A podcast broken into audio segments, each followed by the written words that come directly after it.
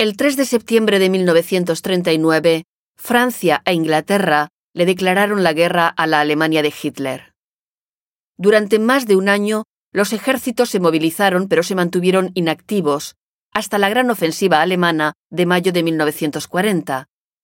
En unas semanas, la defensa francesa se derrumbó y el mariscal Pétain, nombrado jefe del gobierno, firmó el armisticio con las autoridades alemanas el 22 de junio.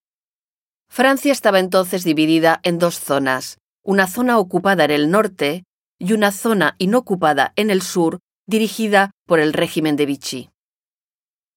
Numerosos franceses abandonaron sus regiones, al igual que Picasso, que abandonó París y se instaló en Royan, una ciudad situada al oeste de Francia, en el departamento de la Charente Marítima. Durante este periodo, en el que se encerró en sí mismo en su taller de la casa Le Voilier, Picasso realizó numerosos retratos monstruosos y torturados. Invadió entonces sus pinturas de deformaciones y colores oscuros.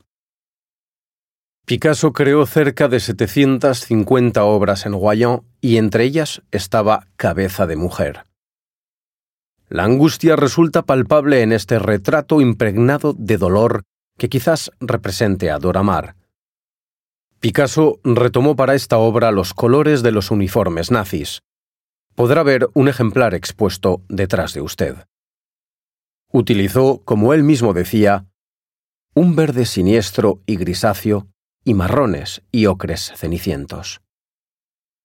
Volveremos a encontrar esta paleta de colores en los cráneos de las naturalezas muertas que pintó en la misma época.